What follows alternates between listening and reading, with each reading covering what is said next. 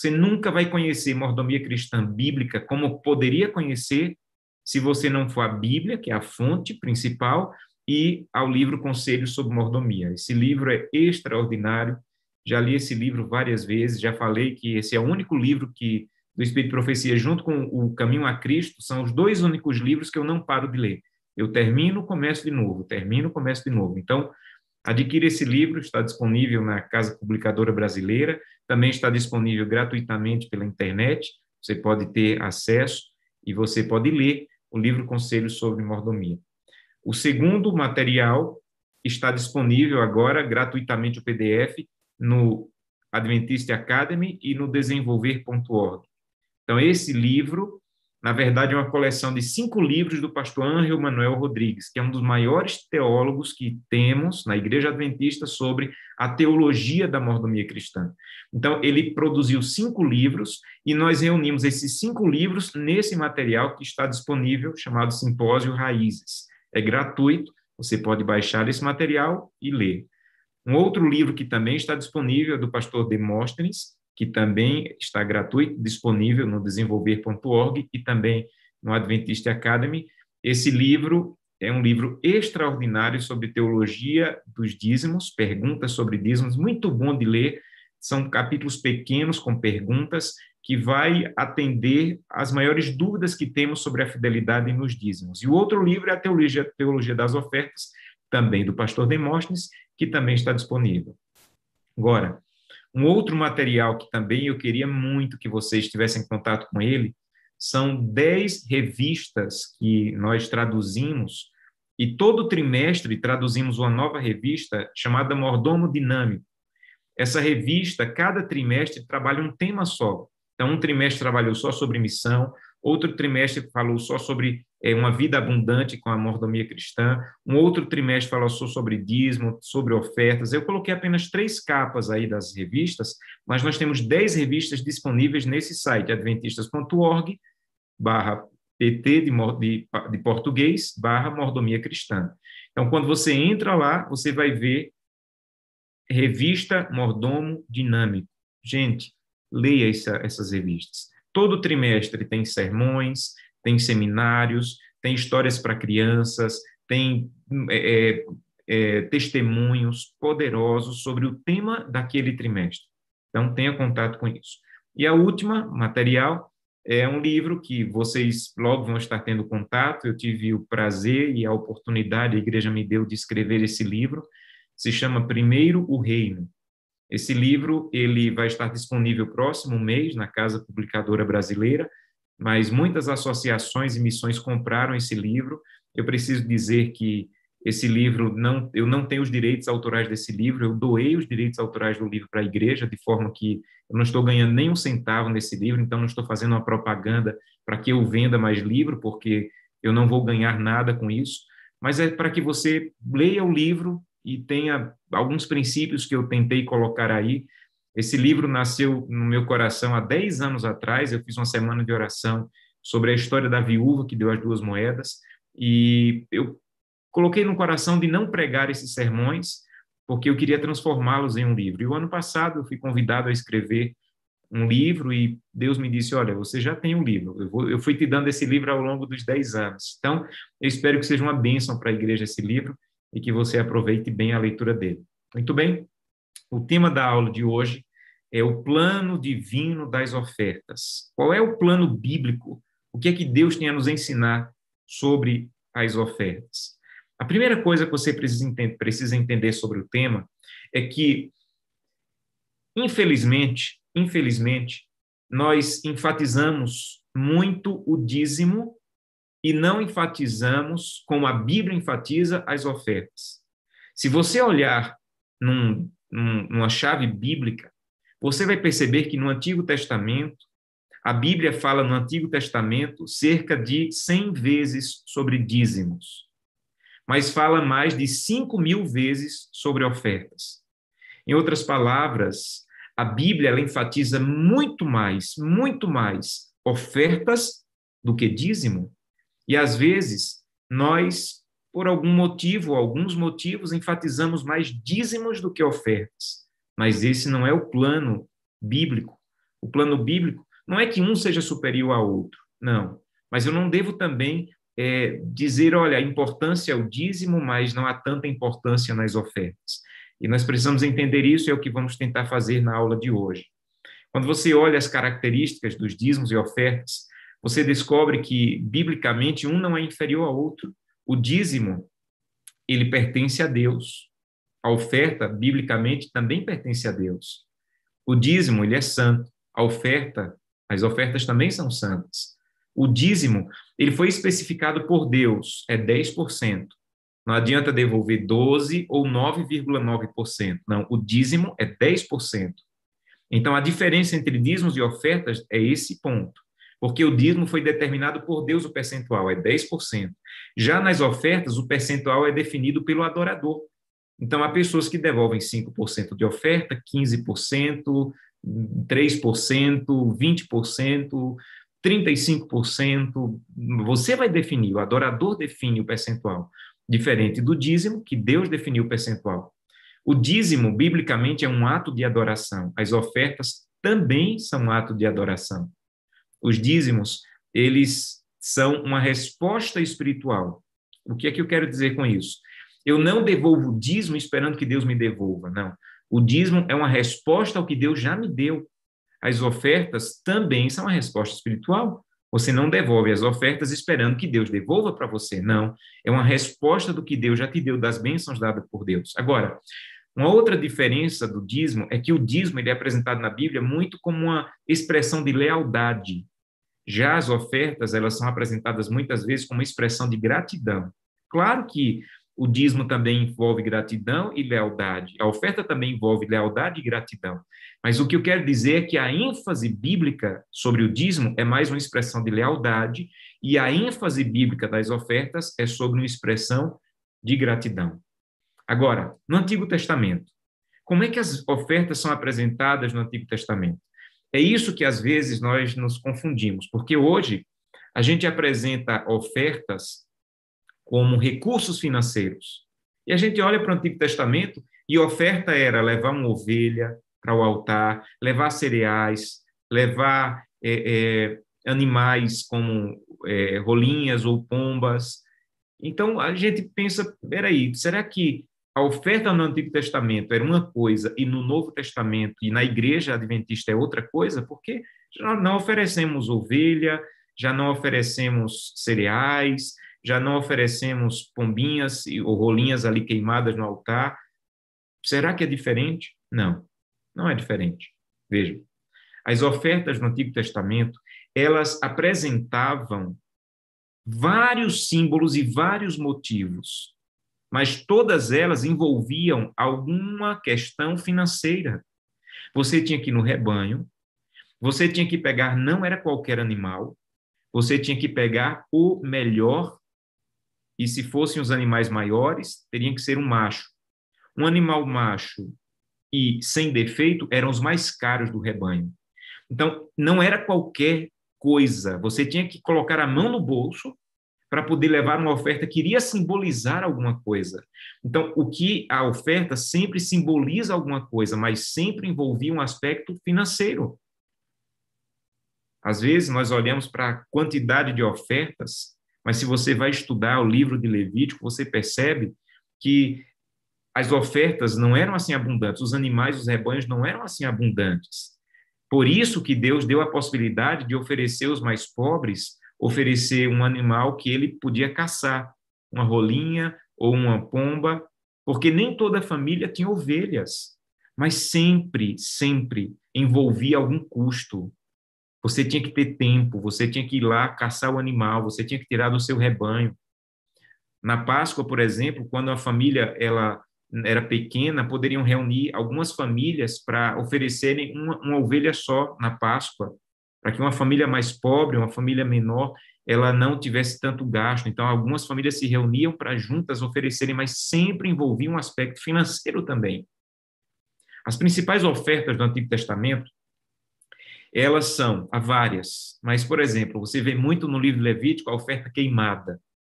A oferta queimada era uma oferta que ele tinha que queimar completamente no altar. Você lembra, talvez, você lembre que parte das algumas ofertas o sacerdote poderia comer uma parte, queimava uma parte e o sacerdote poderia comer outra parte. Outras ofertas poderia queimar uma parte e outra parte poderia ser comida pelo próprio adorador. Mas a oferta queimada, ela era inteiramente queimada. Nada dela poderia ser consumida. E ela simbolizava o desejo do ofertante de se consagrar a Deus.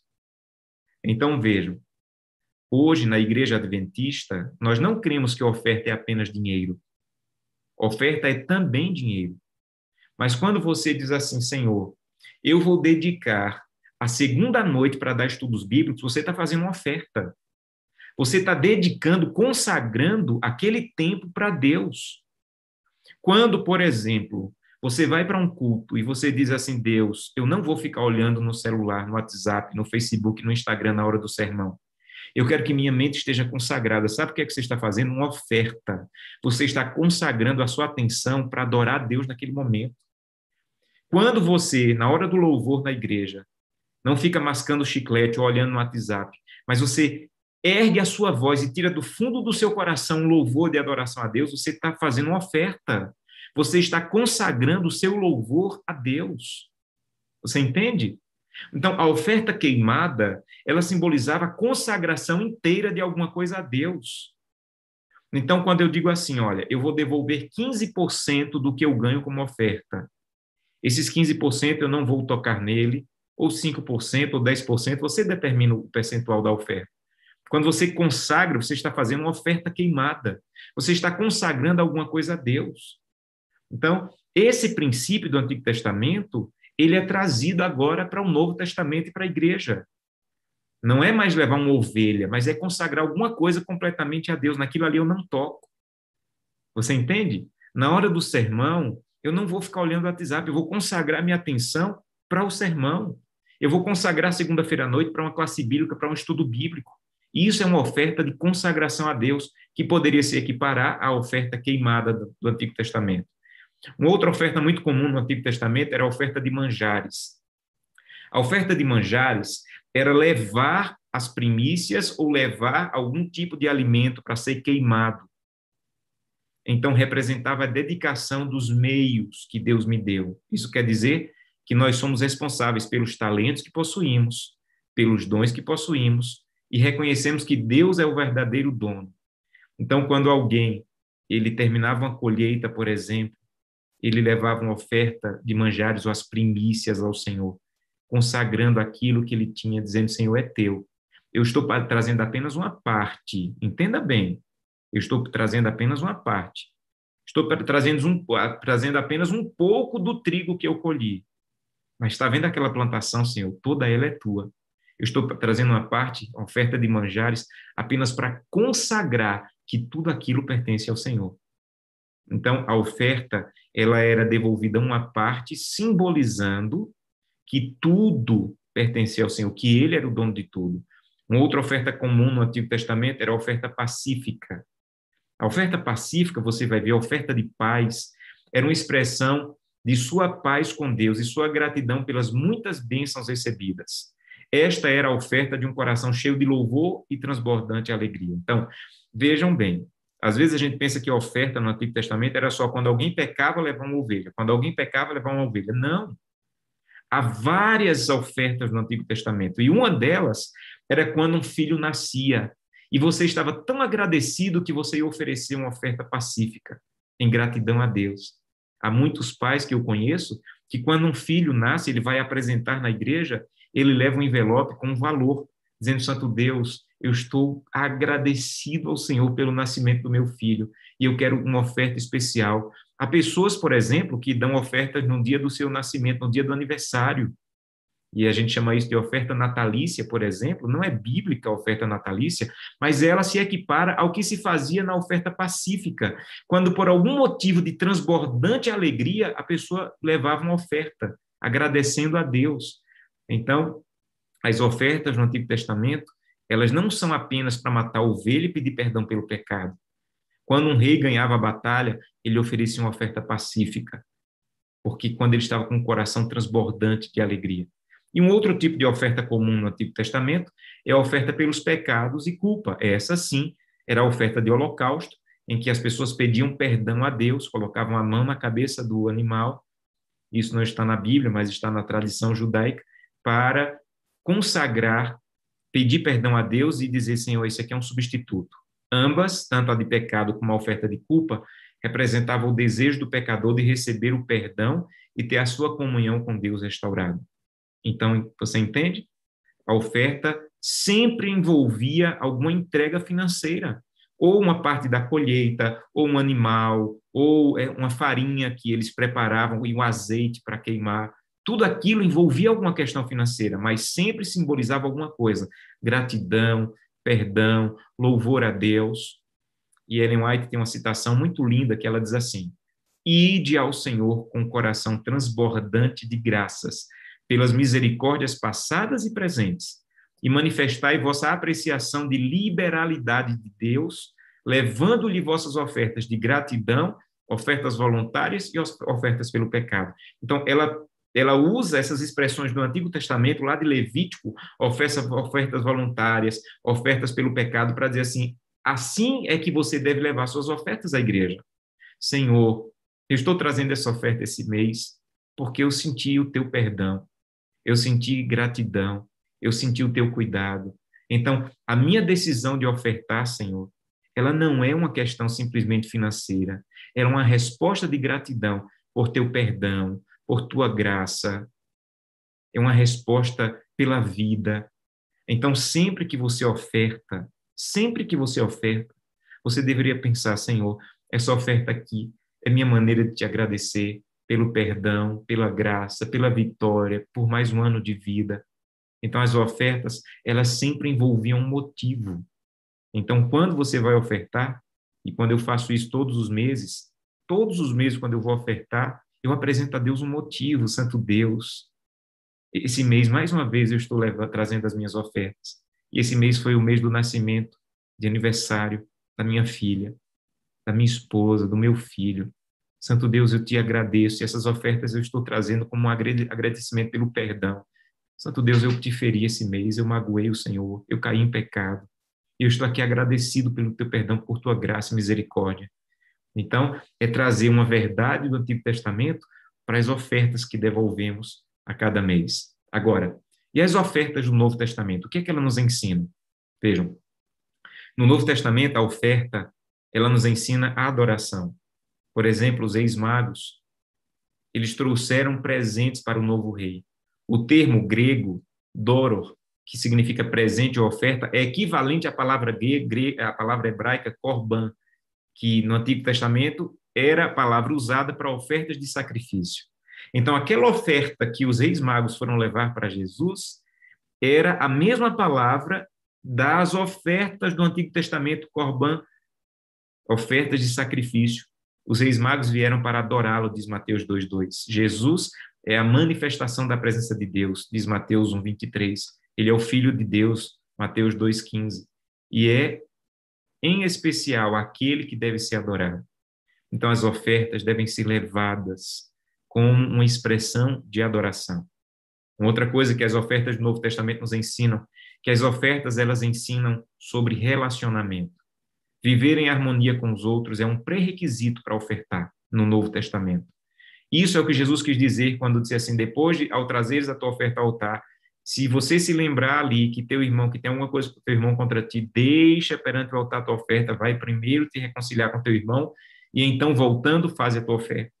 Uma oferta perde o seu valor como expressão de amor e gratidão a Deus se vem de um coração em guerra com seus semelhantes. Então, no Novo Testamento, as ofertas são apresentadas também como uma maneira de você dizer, Santo Deus, eu quero viver em paz. Eu não quero simplesmente te ofertar eu quero viver em paz e trazer a oferta com o coração que vai adorar em paz. Então, o que for possível, faça para não viver em guerra com os semelhantes. Depois, no Novo Testamento, a oferta é apresentada como um compromisso com Deus. Dar uma oferta a Deus não é um reflexo automático de nossa entrega a Ele. Então, não é simplesmente colocar uma oferta no envelope e acabou, como um requisito. Não. A história da viúva pobre ilustra bem isso. Para os ricos, lá do tempo dela, na, na hora que ela foi entregar as duas moedinhas, os ricos estavam entregando várias, uma grande soma de dinheiro, a Bíblia diz isso, né? Para os ricos, a oferta era apenas uma formalidade religiosa, que poderia ser atendida com o mínimo. Então, qual é o mínimo que eu posso dar? Então, eles davam o mínimo. Para eles não iam fazer falta nenhuma, era um sinal apenas. Não do que eles podiam dar, mas do que estavam dispostos a dar. Então, olha, isso aqui eu posso dar muito mais, mas eu só estou disposto a dar isso aqui. Não era uma demonstração de entrega pessoal a Deus. Então, essa, o Novo Testamento nos ensina que quando ofertamos, não é a quantia dada que importa, mas o nível de entrega ao Senhor que torna a oferta aceitável a Deus. É por isso que na oferta eu não posso determinar qual é o seu percentual. Eu não posso dizer assim, olha, você tem que devolver 10% de ofertas. Não. Eu não posso dizer assim, você tem que devolver 50, 20. Eu não posso medir a sua oferta. Você tem que determinar o percentual da oferta. Porque a oferta, ela simboliza uma entrega pessoal. A história da viúva mostra isso. Ela só deu duas moedinhas, mas ela estava dando 100%. Já os ricos estavam dando grandes quantidades que não faziam a menor diferença para eles. Então, Jesus repreendeu os ricos e Jesus louvou a viúva. Por quê? Porque a viúva fez uma oferta que demonstrava entrega pessoal. É por isso, gente, que a oferta não é apenas dinheiro. Eu não posso simplesmente colocar um valor dentro do envelope como oferta e dizer acabou minha oferta, não. Meu culto de madrugada é uma oferta. A minha atenção e meu silêncio na hora do sermão é uma oferta. A minha boca aberta louvando a Deus na hora do louvor é uma oferta. Ir à igreja ao invés de ficar na televisão é uma oferta. Você entende? É o meu nível de entrega pessoal a Deus em vários aspectos da vida. Uma outra coisa que a oferta do Novo Testamento nos ensina, que a oferta é um símbolo de altruísmo. Buscar auto-reconhecimento por meio de nossas ofertas é incompatível com a oferta no Novo Testamento. Jesus afirmou claramente que devemos dar sem esperar recompensa dos outros. E, portanto, nossas dádivas devem ser silenciosas e secretas. Então, ele disse assim: olha, não dê para chamar atenção, não dê para receber louvor, não dê para que as pessoas notem que você deu, não faça isso.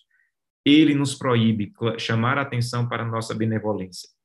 Ofertar é uma transação privada entre o indivíduo e Deus. Então, não é uma coisa para ficar alarmando, porque eu dei uma oferta para comprar um som para a igreja, eu dei uma oferta para comprar barracas para os desbravadores, não é uma coisa para ficar alarmando.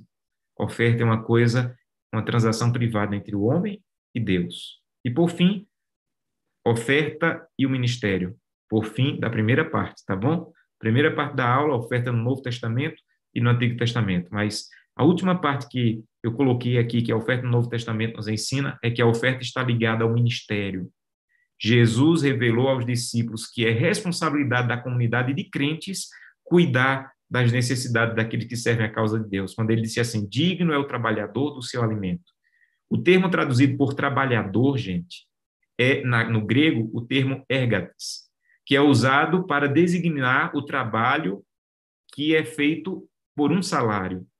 E essa palavra ela é usada para os apóstolos e mestres em 2 Timóteo 2:25. Então Jesus falou, olha, o trabalhador é digno do seu salário. E Paulo falou, o trabalhador é aquele que se envolve com a causa, que se dedica ao ministério. Então, por que é que a igreja cristã decidiu usar dízimos e ofertas para manutenção do ministério? Porque a Bíblia diz que digno é o trabalhador do seu alimento, aquele que se dedica como os discípulos à causa, eles deveriam se dedicar exclusivamente à causa de Deus e viver dos recursos que Deus colocou nas mãos dos crentes. E aí é um ponto que também vamos estudar mais à frente. Em uma das aulas que eu vou dar aqui no nosso curso, nós vamos falar sobre como os pastores são pagos, o que, é que a Bíblia ensina sobre como a igreja deve usar os recursos, como é que a igreja adventista usa os recursos, é um tema para uma próxima aula. Agora, princípios das ofertas. Quais são os princípios bíblicos das ofertas? Primeiro, a oferta deve ser proporcional. Segundo, a oferta deve ser regular e sistemática. Terceiro, a oferta deve envolver um sacrifício pessoal. Quarto, a oferta deve ser uma resposta. Quinto, a oferta deve ser voluntária. E sexto, a oferta deve levar salvação para muitos. Primeiro ponto, a oferta deve ser proporcional. O que quer dizer isso, pastor?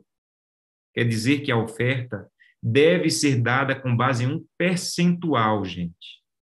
Oferta não é um valor que você abre a carteira lá na hora do ofertório e o primeiro a primeira nota que sair você entrega. Não. oferta, ela deve ser planejada com base em um percentual. Repito, o percentual do dízimo Deus estabeleceu, o percentual da oferta o adorador estabelece, mas o adorador deve estabelecer. Por exemplo, por exemplo, isso está claro na Bíblia, em Deuteronômio 16, por exemplo. Olha o que diz Deuteronômio 16. Deuteronômio capítulo 16 é uma das bases bíblicas sobre o percentual para as ofertas. Quando o texto diz assim, verso 10: E celebrarás a festa das semanas ao Senhor, teu Deus, com ofertas voluntárias de tua mão, segundo ou proporcional, algumas versões dizem, ao que Deus te houver abençoado. Verso 17 diz: Cada um oferecerá na proporção em que possa dar, segundo a bênção que o Senhor Deus lhe tiver concedido. Então, a oferta ela é dada em uma, uma base de proporção, em um percentual. 1 Coríntios, capítulo 16, fala a mesma coisa. 1 Coríntios, capítulo 16, verso 2. 1 Coríntios 16, 2, a Bíblia diz o seguinte: No primeiro dia da semana, cada um de vós ponha de parte em casa conforme a sua prosperidade, e vá juntando para que não façam coletas quando eu for. Em outras versões dizem na proporção da sua prosperidade. Então, biblicamente, oferta não é um valor que, do que sobra, não é um valor do que tem na carteira na hora do ofertório. A oferta, ela deve ser com base em um percentual. Assim foi a oferta da viúva. Também não precisamos abrir o texto, mas Lucas 21, Marcos 12 falam que a viúva ela deu com base em um percentual, porque ela deu tudo. Isso é um percentual. Jesus parabenizou não porque ela deu uma parte, mas porque ela escolheu um percentual grandioso, ela deu 100%. Então, a oferta da viúva foi com base em um percentual. E isso é essa é a ideia bíblica. A oferta tem que ser com base em um percentual. O Espírito de Profecia diz na contabilidade do santuário, a oferta do pobre não é valorizada de acordo com a quantia, porque Deus não mede de acordo com a quantia, mas de acordo com o amor como que o sacrifício foi feito. A providência de Deus estabeleceu o plano completo de benevolência sistemática para o benefício do homem. Vamos entender essa passagem. Jesus falou assim: que a viúva deu mais do que os outros. Como assim mais? Se ela só deu duas moedinhas, que era a, maior, a menor moeda da economia judaica. Como ela deu mais do que os outros? Porque Jesus não mede pela quantia, Jesus mede pelo percentual. Porque na contabilidade do santuário, a oferta do pobre não era valorizada pela quantia, gente. Porque a matemática de Deus não funciona pela quantia. Deus seja louvado, isso é graça. Isso é graça. Então, como é que Jesus falou que a viúva deu mais do que os outros? Porque na matemática de Deus não é o valor, se fosse o valor, Jesus não tinha dito aquilo. Na matemática de Deus é o percentual. Ela devolveu mais em percentual do que os outros, por isso ela deu mais do que os outros. Uma outra citação, desta forma, Jesus ensinou que o valor das ofertas não é tomado pela quantidade, mas pela proporção. Olha aí, proporção oferecida. E a motivação que leva a pessoa a oferecer. Então, qual é o critério de Deus? Proporção, o percentual, e a motivação. Esse é o percentual de Deus. Outra citação. O princípio estabelecido por Cristo é que nossas ofertas a Deus sejam em proporção à luz e privilégios gozados. Mais uma vez, proporção. Oferta é proporcional. Proporção do dízimo, 10%. Proporção da oferta, você decide. Eu comecei devolvendo 3% de oferta. No meu primeiro salário, lembro como hoje, 700 reais. E aí eu disse, Senhor, muito obrigado. Depois de devolver o dízimo, eu, eu, eu separei primeiro o dízimo e separei o 3% de oferta. Depois, o meu salário cresceu mais um pouco, eu era solteiro, e aí eu casei. Eu disse, Senhor, 3% não representa minha gratidão. Eu casei, Senhor, o Senhor me deu uma esposa, uma mulher de Deus. E aí eu passei para 5%. Depois de dois anos, minha primeira filha nasceu. Senhor, 5% não representa mais minha gratidão. E ali eu passei para 8%. E à medida que o tempo foi passando, eu fui reajustando o meu percentual. Então, se você quer uma orientação, comece com um percentual pequeno. Não há problema, mas comece. E à medida que Deus vai te abençoando, você reorganiza o teu percentual mas devolva a sua oferta com base em um percentual estabelecido. Esse é o primeiro princípio da oferta. Os que contemplavam a cruz do Calvário não questionarão. Os que contemplam, desculpe, os que contemplam a cruz do Calvário não questionarão sobre a proporção que devem dar, mas sentirão que a mais rica oferta é demasiado mesquinha, completamente desproporcionada ante a grande dádiva do Filho unigênito do infinito Deus. Eu tive o privilégio de conhecer uma pessoa que devolve 70%. Eu conheci um outro, mas não pessoalmente, através de um testemunho, que devolve 90% e fica com 10%. Ah, é uma, uma oferta grandiosa. Quando você olha para a cruz do Calvário, nenhuma oferta é grandiosa demais. Quando você olha para a cruz do Calvário, você vai ver que ela é desproporcional ao que lhe é oferecido. Você acha que no antigo Israel, quando alguém pegava a melhor ovelha a melhor ovelha do curral e levava em troca de estar em paz com Deus, de colocar a mão na cabeça da ovelha e ter os seus pecados apagados e poder simbolicamente entrar no Santo dos Santos. Você acha que alguém achava que era muito devolver a melhor oferta, a melhor ovelha do curral? Não, porque o que a oferta simboliza não é nada comparado ao que foi nos oferecido na cruz do Calvário. Segundo, a oferta deve ser regular e sistemática. Olha essa citação. Essa questão de ofertar não deve ser deixada, deixada ao impulso. Em outras palavras, não é abrir a carteira na hora do ofertório e tirar qualquer moeda. Não. Deus nos deu instruções a esse respeito. Ele determinou os dízimos e ofertas como indicadores do nosso compromisso. Então, o que é dízimo e oferta? É um indicador do compromisso. Você não quer devolver, não tem nenhum problema, mas assuma que você não tem compromisso com a causa de Deus.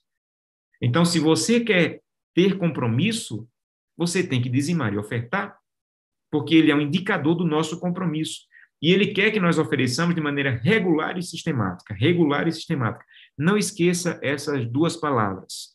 Regular e sistemática. Regular e sistemática. Depois que o dízimo é separado, separe as ofertas na medida em que Deus as tenha, as tenha prosperado. Então, o que é regular? Ou regularidade? Qual é a regularidade que eu devo devolver dízimo e oferta? A regularidade é a regularidade das bênçãos que Deus me dá. Se eu recebo mensalmente, eu devo devolver dízimos e ofertas regularmente, mensalmente, porque a regularidade está ligada à regularidade das bênçãos recebidas. Se eu recebo semanalmente, a regularidade deveria ser semanalmente. Um agricultor, por exemplo, que ele só planta e colhe, ou só colhe duas vezes por ano. Eu conheço várias pessoas que devolvem dízimo e oferta só duas vezes por ano, ele é regular? Ele é regular.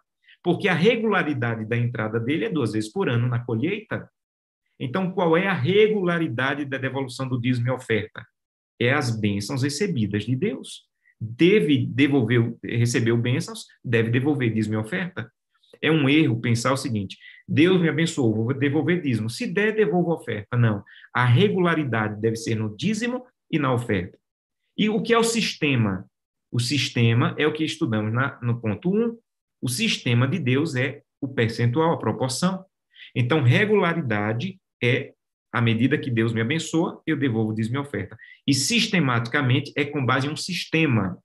Qual é o sistema de Deus? Não é quantidade, é percentual. Então, a oferta e o dízimo devem ser regular e sistemática. Espero que tenha ficado claro, porque isso é muito importante na teologia do dízimo e da oferta. Foi através do próprio Senhor Jesus Cristo que deu a vida pela vida do, que deu a vida pela vida do mundo, que este plano de ofertas sistemáticas foi delineado. Então, quem foi que criou o plano de ofertas sistemáticas com base em um sistema? Foi o pastor Josanã? Foi a comissão da igreja? Não, foi Cristo. Cristo foi quem teve o plano de que as ofertas fossem com base em um sistema. Qual é o sistema? Percentual. Eu escolho um percentual e vou devolvendo as minhas ofertas com base nesse percentual. Três, a oferta deve envolver um sacrifício pessoal.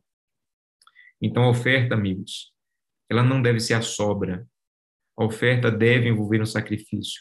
Quanto mais ansioso deveria estar cada fiel mordomo quanto a aumentar a proporção. Olha aqui, eu devolvia 3% e ela disse que eu deveria ter, estar ansioso para aumentar de 3 para 5 de 5 para 6, de 6 para 7, a serem colocados no tesouro, eu deveria estar ansioso em aumentar e não em diminuir as ofertas em um J ou um tio que seja. Quando pobres alguns são generosos. Gente, isso aqui é uma, uma, uma das citações mais duras que eu conheço, mas verdadeiras. Quando pobres, alguns são generosos com o pouco que possuem, ao adquirirem propriedades, porém, tornam-se mesquinhos. O motivo de terem tão pouca fé é não se manterem avançando à medida que prosperam e darem a causa de Deus, ainda que seja com sacrifício. Então, por que é que muitas pessoas estão perdendo a fé? Sabe por que elas estão perdendo a fé? Porque elas não estão avançando à medida que prosperam. Então, eu não posso ganhar 700, devolver 3%, e quando passa a ganhar mil, devolver os mesmos 3%. Nem que eu devolva 3,5%, eu deveria avançar. E quanto mais eu avanço, mais a minha fé vai se desenvolvendo, mais confiança em Cristo eu vou tendo.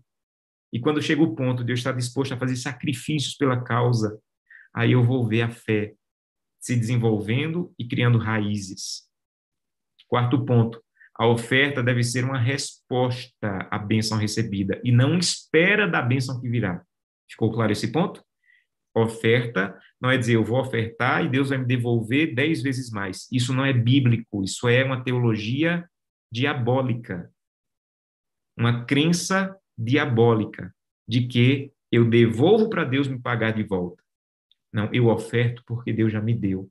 Tudo que eu dou vem das mãos de Deus, Davi falou. Então, a oferta deve ser uma resposta à bênção já recebida e não uma espera da bênção que virá.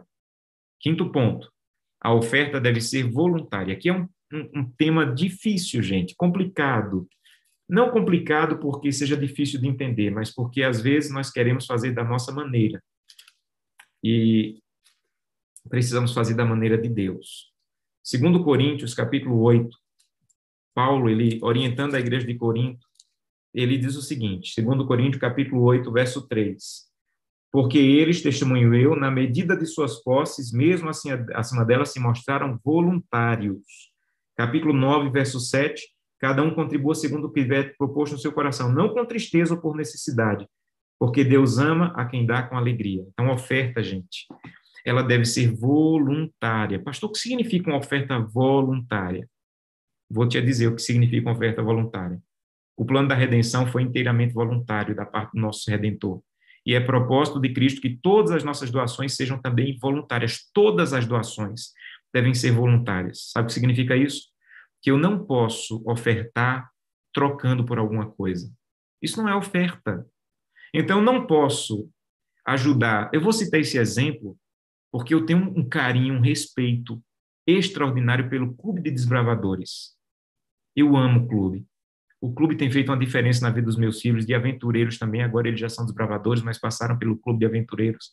E às vezes nós não ajudamos o clube de desbravadores, a gente quase que empurra os diretores e os líderes do clube a terem que fazer movimentos, vender é, bolo, fazer hora social, para a gente poder ajudar o clube. Isso está errado, gente. Da nossa parte que não ajudamos. A ideia é a seguinte: se eu tenho 10 reais para comprar um pedaço de bolo que o clube está vendendo, por que, que eu não posso dar aqueles 10 reais sem que eles pidem o bolo? Por que, que eu não posso dar uma oferta voluntária e não uma troca? Porque quando eu troco por um pedaço de bolo, aquilo já não é uma oferta. Pode ser uma doação, pode ser uma ajuda, pode ser uma caridade. Mas a oferta, ela é voluntária. Eu não preciso, para ajudar uma reforma de uma igreja, que aquela igreja me dê um chaveirinho, um pano de prato. Não. A oferta ela deve ser voluntária. Então, outro dia veio alguém aqui na minha sala pedindo ajuda para a reforma de uma igreja. E eu tinha um valor reservado para ajudar, e eu ajudei. E no final ele disse assim, pastor, está aqui um chaveirinho. Eu disse assim, mas e esse chaveirinho é o quê? Ah, pastor, é porque quem ajuda a gente dá um chaveirinho. Eu disse assim, olha, eu agradeço, mas eu não, não preciso do chaveirinho. Porque se eu recebo um chaveirinho em troca da minha oferta, ela não, não é voluntária, eu estou dando porque Deus me deu. E eu estou devolvendo a causa dele. Não precisa me dar chaveirinho, não precisa me dar pedaço de bolo, não precisa me dar nada. Ellen White ela é muito forte ao falar disso. Ela diz assim, que se todos os que professam a verdade devolverem dízimo e ofertas, vai haver abundância para desbravadores, para reforma de igreja, para aventureiros. Sabe por que o desbravador não tem recursos? porque nós não somos ofertantes regulares. Porque se nós ofertarmos de maneira regular, uma parte da nossa oferta, 60% dela, fica no caixa da igreja para os departamentos da igreja, os ministérios da igreja. Se todas as pessoas da igreja fossem ofertantes, haveria dinheiro no caixa do clube. Mas como nós não somos ofertantes, o clube não tem recursos no caixa.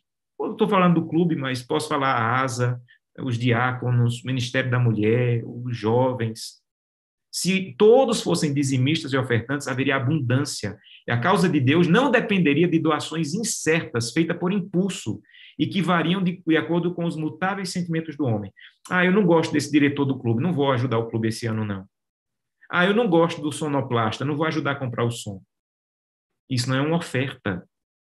A causa de Deus não deve depender de doações incertas, feitas por impulso. Não. Que variam segundo os mutáveis sentimentos do homem, não. Eu estabeleci que eu vou devolver a oferta e vai para o caixa da igreja, acabou. E todo mês eu devolvo a minha oferta. Não precisa o pastor estar fazendo apelo, irmãos, precisamos de dinheiro esse mês para pagar a água, a luz, aí eu vou ofertar. Não, a minha oferta ela é regular, ela é sistemática, como Deus orienta. E aí vem uma situação muito dura, quando Ellen White fala sobre essa questão de vender para poder conseguir dinheiro para a igreja, para conseguir ofertas. Ela diz assim: como considera Deus as igrejas que se, são mantidas por esse meio? Cristo não pode aceitar essas ofertas porque elas não foram dadas por amor e devoção a Ele, mas por sua idolatria ao eu. Mas o que muitos não fariam por amor a Cristo, vão fazer por amor de comidas, para satisfazer o apetite, por amor de divertimentos mundanos, para agradar o coração carnal. Então ela diz assim: olha, você tem que fazer porque ama a Cristo e a causa. E não porque alguém está te oferecendo comida, está te oferecendo algum divertimento. Oferte, porque você é um ofertante, e não porque alguém vai trocar. E eu termino com o último ponto. A oferta deve levar salvação para muitos. Pastor, me explica isso aqui. Oferta, amigos, ela não deve ser toda ela direcionada. A oferta, quando vai para o caixa da igreja, ela deve atender o planeta inteiro, a família de Deus ao redor do mundo, porque a oferta simboliza salvação, e a salvação é para o mundo inteiro. Ellen White diz, ao lidarmos com construções para a obra, não devemos fazer planos tão elaborados que consumam os recursos para a expansão da obra de Deus em outros lugares do mundo. Os recursos não devem ser tirados da tesouraria e comprometer o desenvolvimento da verdade no estrangeiro. O dinheiro da igreja não deve ser usado somente nas circunvizinhanças, mas em países distantes. E ela continua dizendo: o dinheiro de Deus deve ser usado não apenas em nossa vizinhança imediata, mas nos países e ilhas longínquas se seu povo não se unir nesta obra, Deus seguramente retirará o poder que não é devidamente utilizado. Muito duro isso aqui, não é? Mas é a verdade. Isso quer dizer, então, pastor, que eu não posso direcionar ofertas? Veja, como é que as ofertas elas vão para o mundo inteiro? Quando eu entrego a oferta lá no envelope, sem dizer para que é, coloco lá pacto. Quando eu coloco pacto ou oferta, 60% dessa oferta fica no caixa da igreja e vai atender os departamentos da igreja, e 40% dela vai para atender a igreja ao redor do mundo. Eu acho que eu coloquei aqui um quadro de como essas ofertas funcionam. Deixa eu chegar logo nesse. Aqui. Aqui está. Quando você devolve 100 reais de oferta e não direciona, o que é direcionar, pastor? Quando você coloca lá oferta para o som da igreja, o tesoureiro da igreja só pode usar aquela oferta para o som. Se você colocar oferta para desbravadores, essa oferta só pode ir para os desbravadores. Se você colocar oferta para comprar o ar-condicionado, essa oferta só pode ir para o ar-condicionado, ela não vai para nenhum lugar do mundo, só para aquilo que você direcionou. Mas a oferta principal você não deveria direcionar. Já vou explicar o que é oferta principal. Quando você não direciona a oferta, 60% dela fica no caixa da igreja, 20% dela vai para a igreja associação geral, e ela, desses 20%, 14% vai para aqueles projetos da contracapa da lição. Não tem um mapa lá na, na lição? 14% desses 20% vai para aquele projeto lá da contracapa da lição. E 6% vai para projetos missionários permanentes, como atender países pobres que necessitam dessa ajuda permanente. A Rádio Mundial Adventista, por exemplo, todo mês recebe recursos das suas ofertas. E os outros 20% são divididos assim. Desses 20%, 70 vai para a associação, pode variar um pouco de associação para associação. 18 vai para a União, às vezes vai 16 para a União e 72 para a associação. Pode variar um pouco, mas em regras gerais, 70% vai para a associação ou para a missão que você faz parte, 18% vai para a União, e todo esse valor, gente, todo ele tem que voltar para as igrejas, em forma de materiais para a Missão Caleb, em forma de reformas de igreja, construção de igreja. Todo esse valor volta, mas não volta, essa é a beleza da igreja adventista, não volta para a igreja que deu, volta para as igrejas que mais necessitam. Você entende? Então, pode ser que você faça parte da igreja que devolve a maior quantidade de oferta e a que menos recebe, porque nós somos uma família. E nós temos que ajudar não apenas o meu interesse, mas o interesse da família. E 12% vem para cá, para o escritório onde eu trabalho, na divisão sul-americana. O que, é que a divisão faz com esse percentual?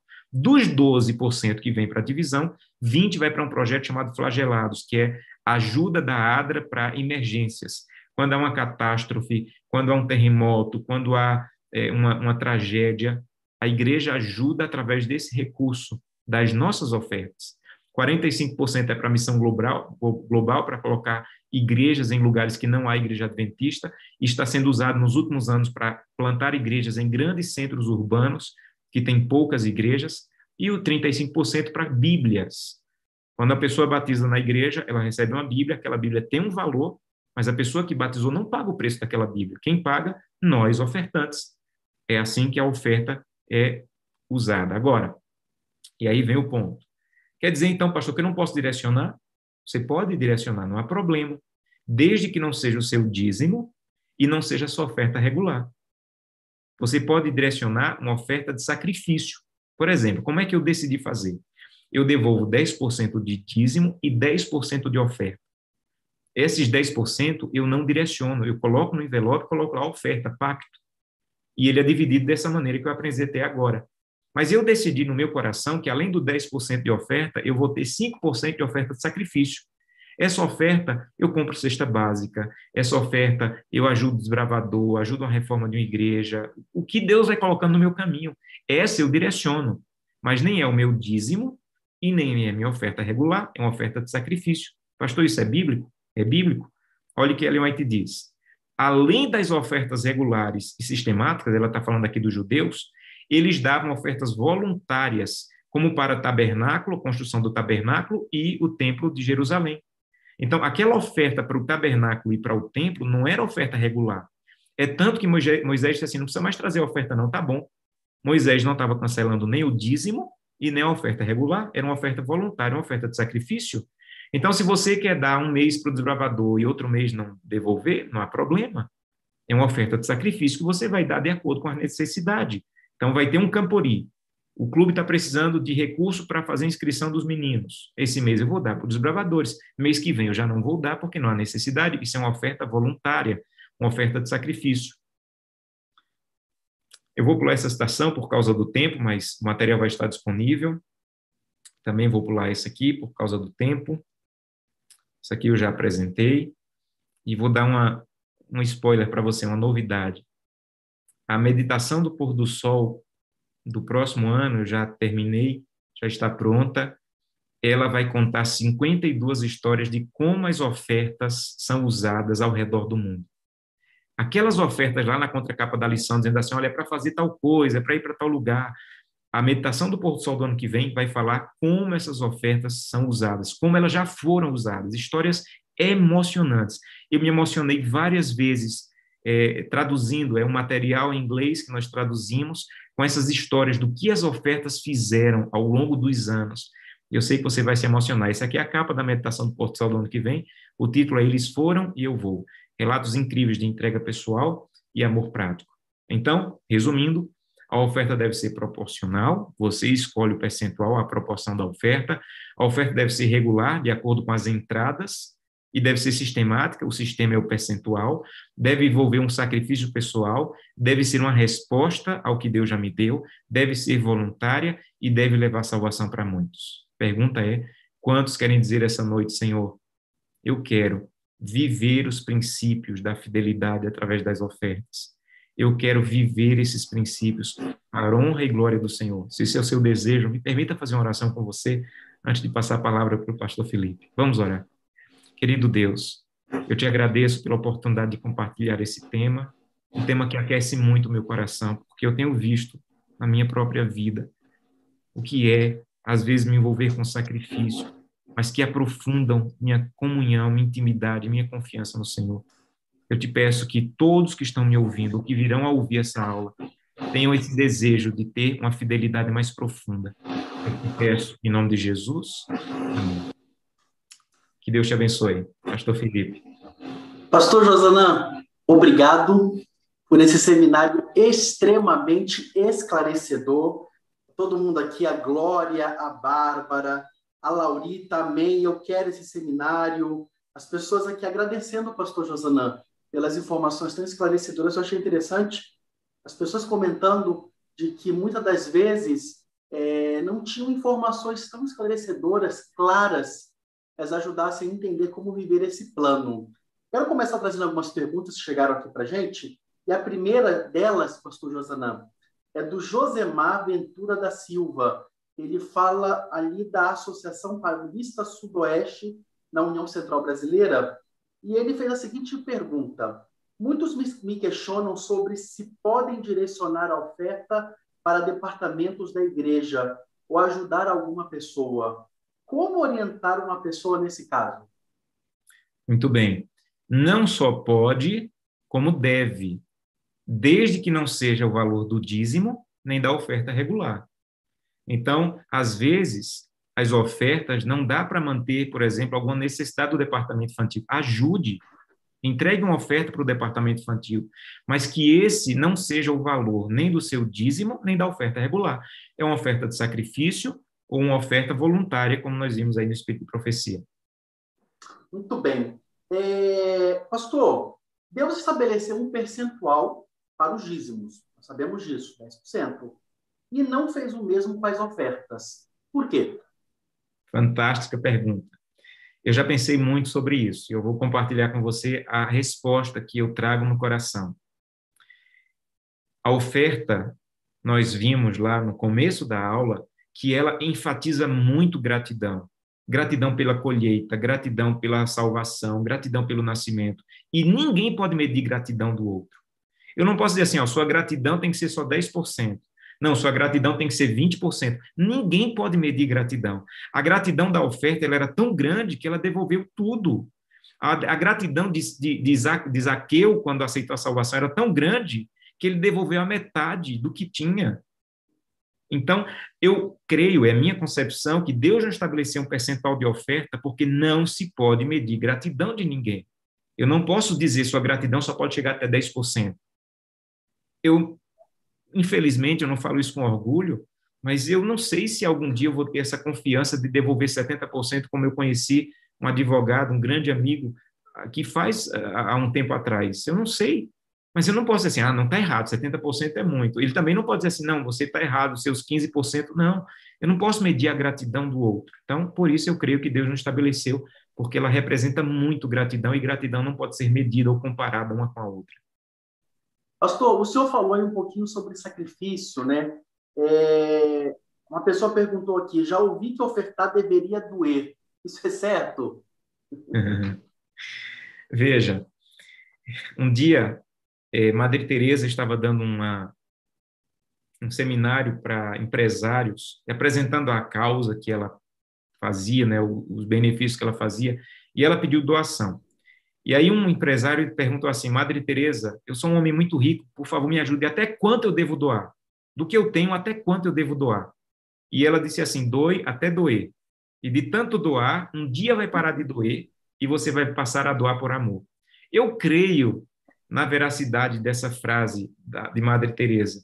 Vejam, se eu hoje devolvo 3% do que eu ganho, isso aí não é um sacrifício. Então, eu preciso doar de maneira que eu diga Santo Deus, e isso eu creio, é uma concepção minha, eu creio que isso faz muito bem para a vida espiritual. Quando eu devolvo os 10% de dízimo e os 15%, como eu falei, de oferta, e às vezes no final do mês eu vou fechar as contas, não fecha. Eu digo, Senhor, não fecha. Eu vou ter que tirar de alguma coisa, mas daqui eu não vou tirar, eu confio no Senhor. Eu vou dizer uma coisa para vocês, eu poderia passar a noite aqui contando. Às vezes que Deus disse assim, olha, não fecha para você, mas você não está contando comigo. Eu lembro que um dia eu tive um problema e os pneus do meu carro deram problema três ao mesmo tempo.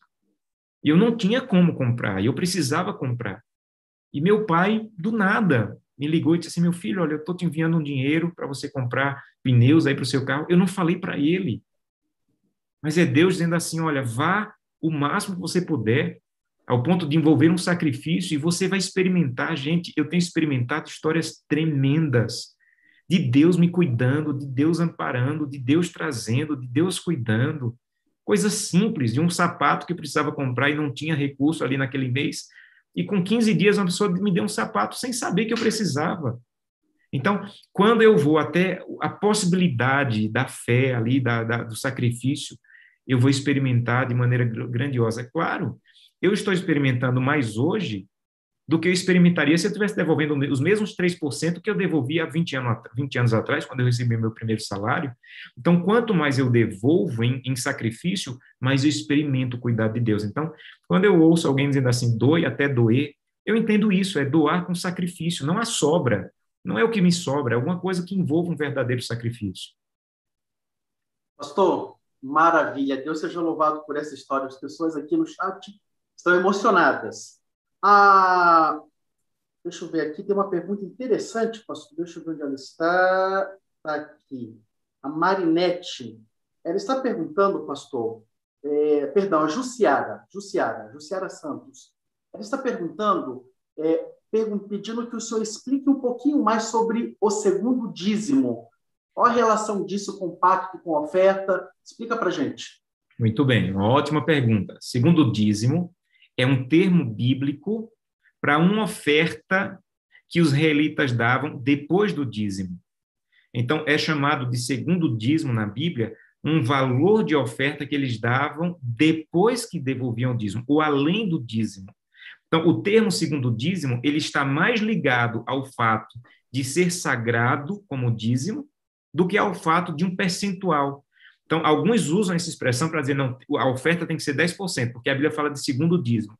Na verdade, quando a Bíblia fala de segundo dízimo, ela está falando de ter um compromisso com Deus nas ofertas, como você tem no dízimo, e não estabelecendo um percentual. Porque quando você vai para o livro de Levítico e Deuteronômio, você, você percebe que não há um percentual fixo de oferta. Ellen White também diz que alguns devolviam 25% do que ganhavam, 10 de dízimo e 15 de ofertas, e alguns chegavam a 33% do que ganhavam, 10 de dízimo e 23 de oferta. Então, não é fechado na Bíblia que tem que ser, oferta tem que ser 10%. Então, segundo o dízimo, tem mais a ver com esse compromisso de que a oferta seja tão sagrada quanto o dízimo, tão comprometedora quanto o dízimo, do que o percentual ter que ser igual ao do dízimo. Então, resumindo, segundo o dízimo, era a oferta que os israelitas davam após devolverem o dízimo. Muito bem, pastor. A última pergunta, muitas perguntas chegando, mas o tempo já está acabando. É, a pergunta que ficou foi a seguinte: é, os diante de tudo que o senhor falou, é, as campanhas, os carnezinhos para um projeto ali específico, eles não seriam recomendados dentro desse plano que nós trabalhamos nessa noite, certo? Pode repetir, pastor? É, é muito comum algumas igrejas, vamos lá, elas fazerem carnês, fazerem ali campanhas para arrecadar recursos, para de repente conseguir alguma benfeitoria para a igreja. Diante da fala que o senhor teve conosco hoje, das orientações bíblicas e do espírito de profecia, esses princípios ou essa atitude não é recomendável, certo? Vamos lá. O que o espírito de profecia condena é a venda e troca por ofertas. Então, se eu vou é, trocar por uma camisa, trocar por um chaveiro, trocar por uma hora social, trocar por um pedaço de bolo para poder dar minha oferta, isso o Espírito de Profecia não aconselha. Agora, eu já vi algumas igrejas dizendo assim, irmãos, além do dízimo e da oferta, aqueles que quiserem uma oferta de sacrifício para a reforma da igreja, nós vamos ter um carnê, para você controlar suas ofertas. Então, além do dízimo e além da oferta, você vai mensalmente colocar o valor que você vai dar uma oferta de sacrifício. Eu já peguei um carnê desse, dessa maneira, que eu devo, decidi dar em 10 vezes a minha oferta de sacrifício. Quando terminou o carnê, eu terminei a minha oferta de sacrifício, mas nunca parei meu dízimo e a oferta regular. Então, o Espírito Profecia não fala sobre essa atitude de, de fazer uma campanha para arrecadar recursos de ofertas de sacrifício para uma reforma, ou para o desbravador, ou para a asa, para o que venha a ser, desde que não se faça uma troca com as pessoas por essa oferta. Trocar por alguma coisa, esse é que o Espírito de Profecia não aconselha. Pastor, para eu não esquecer, o José Góes colocou no YouTube uma mensagem que eu acho que é muito pertinente. Ele disse assim, pastor, 3% é muito para muitas pessoas. E você tem razão. Quando eu falei 3%, eu estava me referindo à minha realidade hoje. Então, quando eu devolvia 3% no início do meu ministério, era muito para mim 3%, era um sacrifício para mim. Hoje eu estou dizendo que 3% já não é um sacrifício para mim. Então, se eu continuo só com 3%, isso para mim, na minha realidade, já não é um sacrifício, por isso que eu fui restabelecendo o valor. Mas como ele falou, 3% para muitos pode ser um sacrifício. Por isso que eu falei na, na aula que você deve com, começar com um percentual pequeno. Eu vejo muitas pessoas começando a sua vida no pacto com 20%, e depois vem que é impossível. Então, não comece com 20%, comece com um percentual pequeno e vá à medida, a cada ano eu renovo meu pacto. Todo ano, pastor Felipe, eu renovo meu pacto. Ou eu permaneço no valor que eu tenho, e o Senhor, esse valor é um desafio para mim, então vou permanecer com ele. Ou eu aumento o valor, o percentual, não o valor, o percentual. Então, vou passar de 8 para 9, de 9 para 10. Ou eu digo assim, Senhor, esse, esse percentual é um desafio para mim, eu vou permanecer com ele esse ano. Mas todo ano eu renovo o meu compromisso de fidelidade no, através da oferta e do dízimo. Bem, temos falado sobre mordomia cristã. Falamos sobre alguns mitos e alguns dos conceitos comuns que as pessoas têm sobre mordomia. Falamos de alguns fundamentos bíblicos e perspectivas bíblicas da mordomia cristã. Você, obviamente, está começando a entender que mordomia é algo além do que nós tradicionalmente ouvimos. No passado, nós falamos sobre os quatro T's: templo, tempo, tesouro e talento. Nos dedicamos mais no templo, templo e talento. Mas nosso foco estava no tesouro, como você administra o dinheiro, e a necessidade de dar ofertas e dízimos. Agora, tudo isso é verdade. Mas precisamos ter uma definição maior de mordomia do que isso. Ao longo desses vídeos, você vai entender que o conceito de mordomia cristã mudará drasticamente. Para iniciar essa mudança, vamos ver a definição de mordomia cristã. É assim que eu a defino. Mordomia é um estilo de vida de uma pessoa que aceita Cristo como seu Senhor, caminhando em parceria com Deus e atuando como agente de Deus que gerencia seus bens na terra. Vamos esclarecer um pouco essa definição. Vejamos as diferentes frases. Primeira, Mordomia é um estilo de vida. É como vivemos a nossa vida sete dias por semana. Não é o que fazemos com o nosso dinheiro, não é sobre dízimos e ofertas. Trata-se da nossa vida inteira, sendo vi vivida em adoração contínua a este Deus incrível que nos amou, que nos criou, que nos redimiu e agora quer parceria conosco. Isso é estilo de vida, não é um ato ocasional. É o que pensamos, é o que sentimos, é como proceder através de cada ação de cada dia. E por trás de todo esse estilo de vida está a ideia de que Jesus Cristo é o Senhor. Outra maneira de dizer isso é que mordomia é o lado humano da equação do senhorio. Jesus Cristo é o Senhor. A Bíblia deixa isso muito claro. Na verdade, nos diz que um dia todo joelho se dobrará e toda língua confessará que Jesus Cristo é o Senhor. Em outras palavras, cedo ou tarde você e eu vamos reconhecer que Jesus é o Senhor. Parece-me que é uma vantagem, ou melhor, uma grande vantagem, se o fizermos agora e não depois. Porque quando todo joelho finalmente o fizer, aí será o fim do milênio, quando o pecado será destruído. Não é mesmo vantagem reconhecer hoje que Cristo é o Senhor de nossa vida? Isso constrói confiança e nos traz uma posição de fé em Deus e confiança nele para providenciar tudo o que temos. De fato, o senhorio, quando aceito, se torna o elemento-chave e muda toda a forma como vivemos. Precisamos entender uma coisa: o senhorio não é Deus dizendo eu faço isso. Assim eu acreditei por muitos anos. E foi assim que eu tentei viver. Se Deus disse, então vou dar o meu melhor.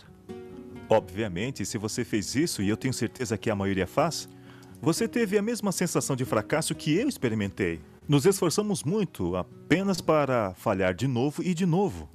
Então comecei a debater com o conceito de senhorio. Eu não queria diminuir as demandas na minha vida. Eu não queria dizer eu não tenho que fazer isso ou aquilo quando a escritura é muito clara de como Deus quer que vivamos. Então eu comecei a me questionar o que está faltando. É quando eu percebo que o senhorio começa em conhecer Jesus como Salvador e amigo. Se eu não conheço, Se eu não experimentar a salvação e a liberdade que só vem de Cristo, eu jamais o aceitarei como Senhor. Assim, o senhorio é Deus se relacionando comigo e eu com ele como um mordomo, administrando o que ele coloca em minhas mãos para que eu cuide dia após dia. Então temos mordomia cristã como sendo um estilo de vida de alguém que aceita Cristo como Senhor. Então a próxima frase dessa definição é caminhar em parceria com Deus e agir como um agente de Deus para administrar seus negócios na terra. Eu amo esse conceito. Imagine, se alguém viesse a você e lhe fizesse uma proposta dizendo: eu quero fazer um negócio com você, uma parceria com você. E esse indivíduo é muito rico. E ele diz: Eu vou fornecer para você, eu vou investir em seu negócio 500 mil dólares. Isto é, para ajudá-lo a estabelecer o um negócio, nós vamos ser parceiros. Eu providencio o dinheiro e você gerencia o negócio por mim. E estarei à disposição caso você precise tornar o negócio mais forte, eu investirei mais. Tudo o que eu quero de você é que administre sabiamente. Gerencie de forma que eu tenha um retorno justo no meu investimento. Uau, isso seria fenomenal! Alguém disposto a investir 500 mil dólares para me ajudar a começar um negócio? Bem, veja dessa forma. Deus investe tudo para que você e eu, como parceiros dele, porque a única maneira de sermos parceiros com Ele é como nós experimentamos a transformação de uma nova vida em Cristo. Então, quando aceitamos Cristo como Senhor, isso começa. Esta nova vida dinâmica onde somos parceiros com Ele para gerenciar seus negócios na terra. E o que isso significa? Se tornando parceiros, estamos apenas começando o negócio com 500 mil dólares. Deus está nos dando a vida. Ele nos dá a energia, Ele nos dá o ar para respirar. Ele está nos dando a capacidade de pensar e o talento que pode gerar um produto ou serviço que abençoa a outros. Tudo isso pertence a Ele. Então, tudo que temos em nossa vida, qualquer coisa que pensamos que temos, qualquer, qualquer bênção que experimentamos a cada dia, tudo pertence a Deus e é nosso para administrar em parceria com Ele. Agora, a coisa mais incrível sobre isso, quando um ser humano investe em parceria conosco, o que mais ele tem para nos dar? Talvez um pouco de sabedoria? Mas quando Deus investe em uma parceria conosco, existe uma íntima ligação onde Cristo habita em nós. E se seu Espírito Santo guia nosso pensamento e orienta as nossas ações, Paulo em Filipenses 2,13 diz: É Deus quem efetua em vós o querer e o efetuar conforme sua vontade. E assim, mordomia esse estilo de vida incrível, de aceitar o senhorio de Cristo e caminhar nessa parceria com Ele 24 horas, não apenas por um dia, mas a cada dia da nossa vida. Pessoalmente, eu acho isso incrível. O fato de Deus confiar a nós esse tipo de parceria. E a verdade é que somos parceiros de Deus.